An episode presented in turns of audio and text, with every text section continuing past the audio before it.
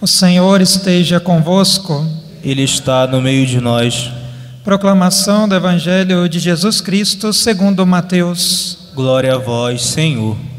Naquele tempo, Jesus voltou a falar em parábolas aos sumos sacerdotes e aos anciãos do povo, dizendo: O reino dos céus é como a história do rei que preparou a festa de casamento do seu filho e mandou os seus empregados para chamar os convidados para a festa, mas estes não quiseram vir. O rei mandou outros empregados, dizendo: Dizei aos convidados: Já preparei o banquete, os bois e os animais cevados já foram abatidos, e tudo está pronto. Vinde para a festa.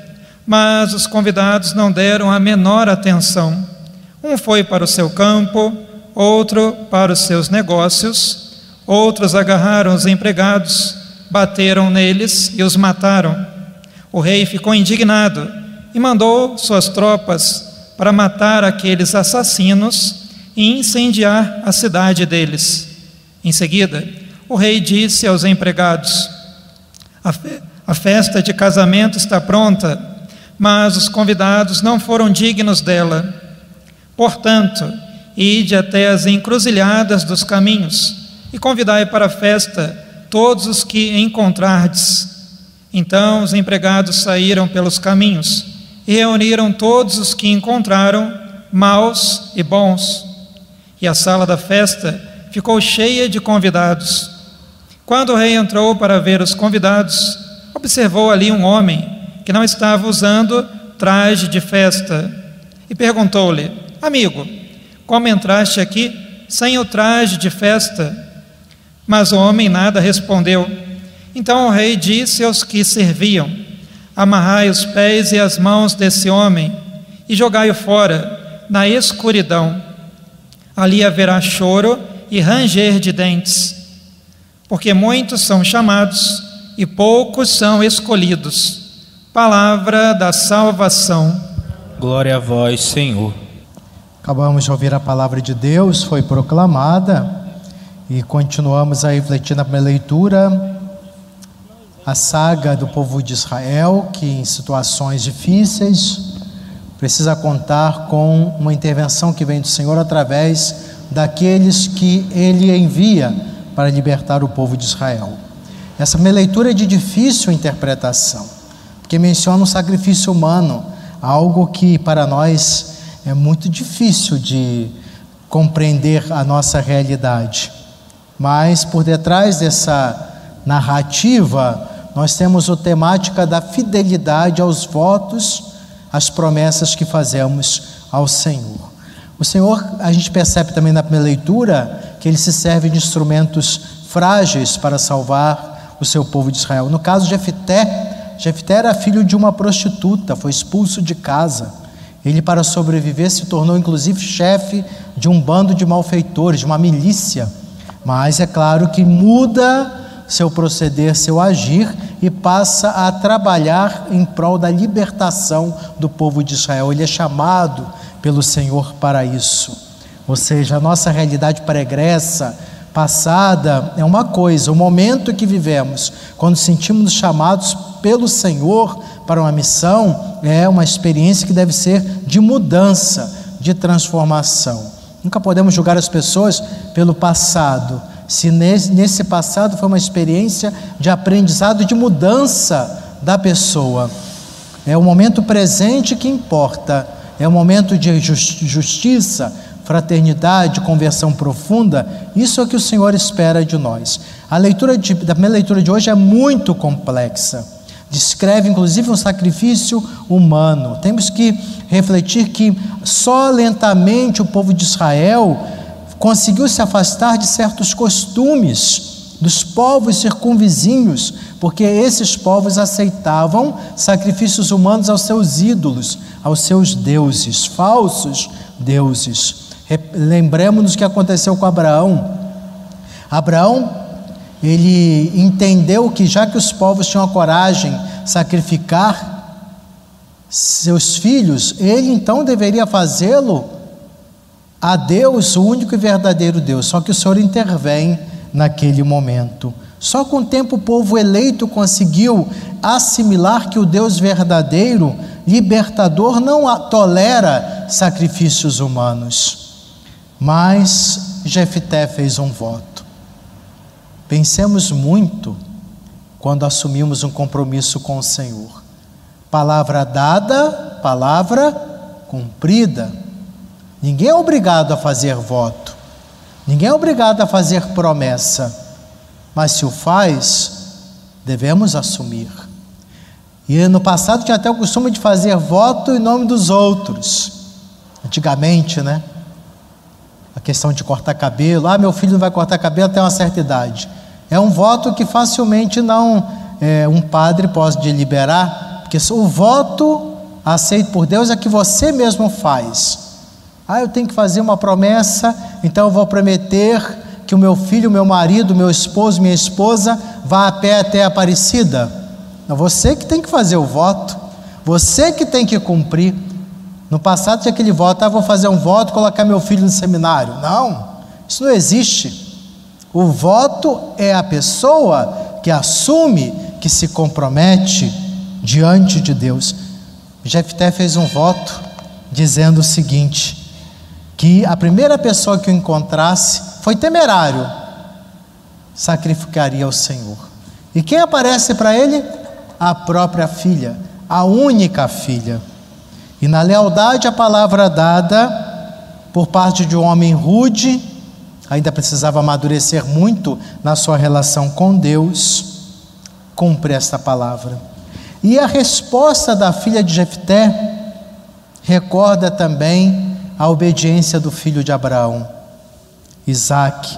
Segundo uma interpretação antiga, posterior, né, depois ao texto do livro do Gênesis, Isaac teria dito o seguinte: Ata-me com força, para que não resista e o nosso sacrifício não seja inválido. Então, meus irmãos e irmãs, o voto, a promessa é algo muito pessoal. A própria entrega de Jesus na cruz foi um voto, uma promessa pessoal dele diante do Pai para a nossa salvação. E isso é importante ressaltar. E acima de tudo, recordamos que o Senhor libertador, criador, misericordioso, Ele não exige de nós coisas além de nossa condição e capacidade, mas espera de nós lealdade, fidelidade, compromisso à palavra dada. Já no Evangelho, nós temos mais uma parábola apresentada por Jesus, que é justamente de um convite. O rei faz uma grande festa para o filho. Aqui vemos claramente que o rei da parábola é o Pai do céu. O filho é o, aquele que desposa, a humanidade a salva. O filho quer que todos participem da sua festa. Os servos que são enviados são principalmente os profetas, os, aqueles que o Senhor envia para convidar a todos a participar da grande festa do céu.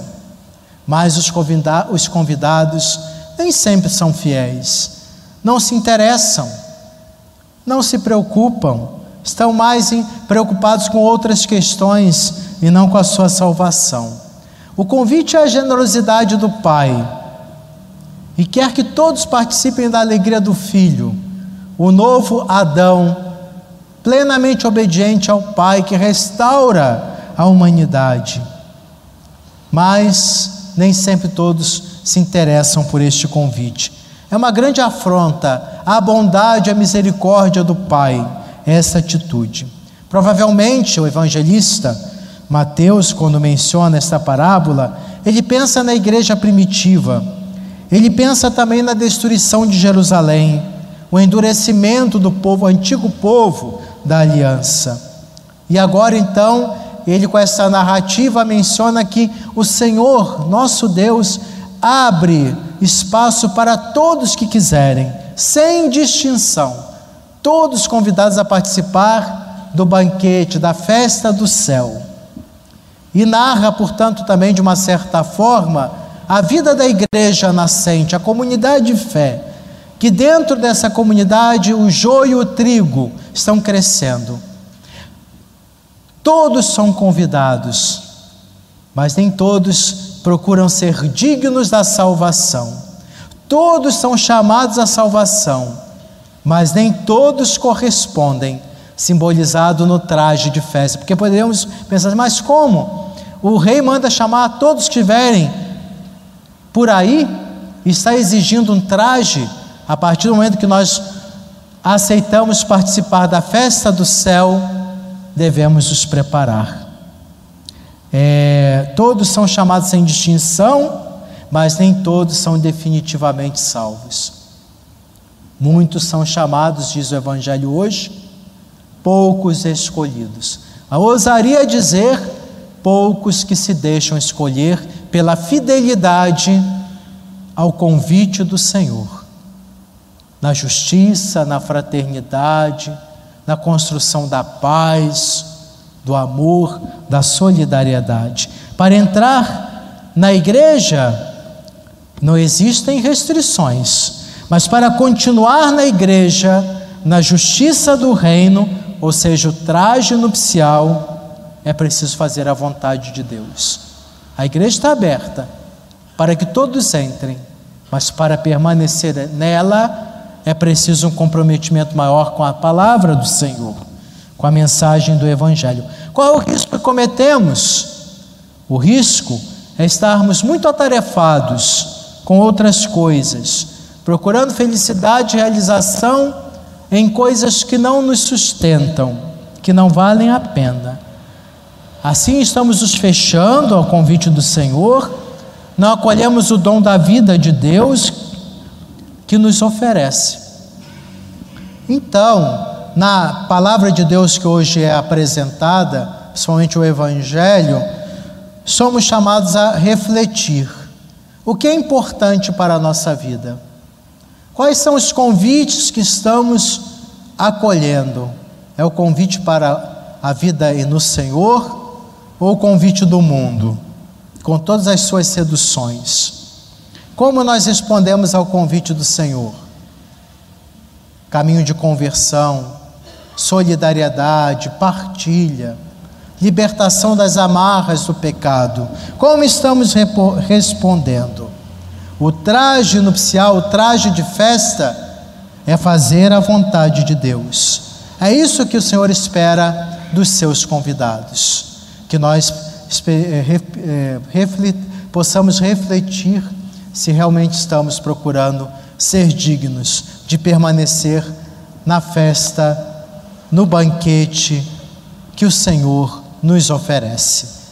Banquete, festa essa começa aqui, num pertencimento autêntico na igreja de Jesus, e esse pertencimento é, se desdobra, né, ecoa na eternidade do céu. Cabe a nós refletir e tomar a decisão pessoal livre pelo caminho que queremos trilhar. Amém.